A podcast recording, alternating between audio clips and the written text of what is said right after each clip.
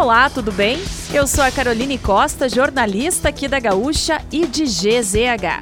Não conseguiu acompanhar as principais notícias desta segunda-feira, 10 de outubro ou das últimas horas? Não se preocupe, pois eu vou trazer aqui para você antes que o dia acabe, que é o nosso resumo diário de notícias do fim de tarde. Oferecimento é de MrJack.bet, palpite certeiro, saque instantâneo. Acesse mrjack.bet e desafie-se. E resfriar climatizadores, geladeira portátil resfriar, sua companheira em qualquer lugar. O Partido dos Trabalhadores do Rio Grande do Sul publicou uma resolução política em que orienta nenhum voto a Onix Lorenzoni, candidato do PL ao governo do estado e apoiado por Jair Bolsonaro. A nota do PT, no entanto, não prega apoio ao ex-governador e candidato à reeleição pelo PSDB, Eduardo Leite. Ainda sobre articulações políticas, o candidato Onix recebeu apoio oficial do PP nesta manhã. O candidato recebeu cópia do plano de governo de Luiz Carlos Reis e prometeu participação do partido em eventual gestão. A primeira habilitação para motoristas de automóveis passa a custar R$ 2.336,56 a partir desta segunda-feira no Rio Grande do Sul. A redução é de R$ 377,60 14% a menos do que o preço anterior e ocorre em função da retirada da obrigatoriedade das aulas com simulador. Conforme o Detran RS, a mudança no preço da CNH também será aplicada para as pessoas que já estão com as aulas em andamento. O uso do simulador continuará sendo oferecido, mas de forma opcional.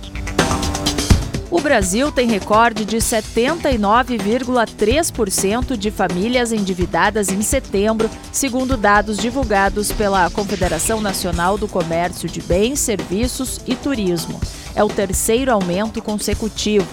De acordo com a Confederação, o aumento no endividamento do mês foi provocado pela maior contratação de dívidas entre consumidores de renda média e baixa o volume de consumidores com pagamento de dívidas em atraso também cresceu pelo terceiro mês consecutivo.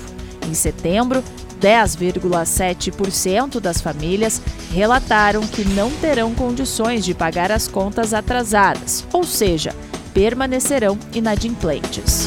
O julgamento da tragédia do voo AF447 Rio-Paris, que ocorreu em 2009, começou hoje na França. Um avião fazia rota com 228 pessoas a bordo e caiu no Atlântico.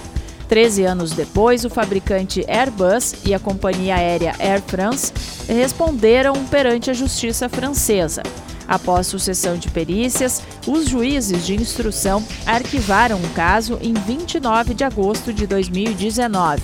Familiares das vítimas e sindicatos de pilotos recorreram em 12 de maio de 2021, a Câmara de Instrução decidiu pelo processo por homicídios involuntários das duas empresas.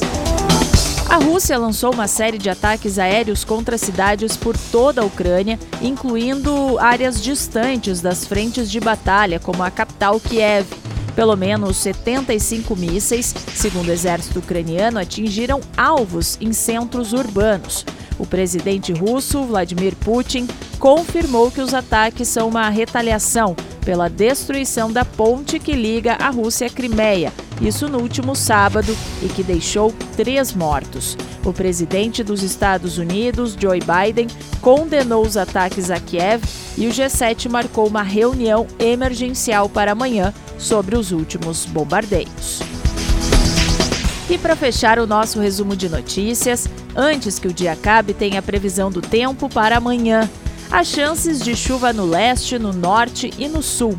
Já na divisa com Santa Catarina, a precipitação deve ser com intensidade de moderada a forte. A serra tem risco de temporais isolados. Já no oeste e no noroeste gaúcho não deve chover. A mínima está prevista para São José dos Ausentes com 6 graus.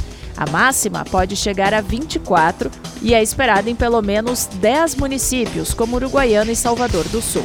Em Porto Alegre, os termômetros variam entre 14 e 22 graus. Se quiser saber mais sobre algum desses assuntos e muitos outros, além dos nossos colunistas, áudios e vídeos, É só acessar gzh.com.br ou o aplicativo de GZH. Amanhã a gente volta aqui antes que o dia acabe. Até lá!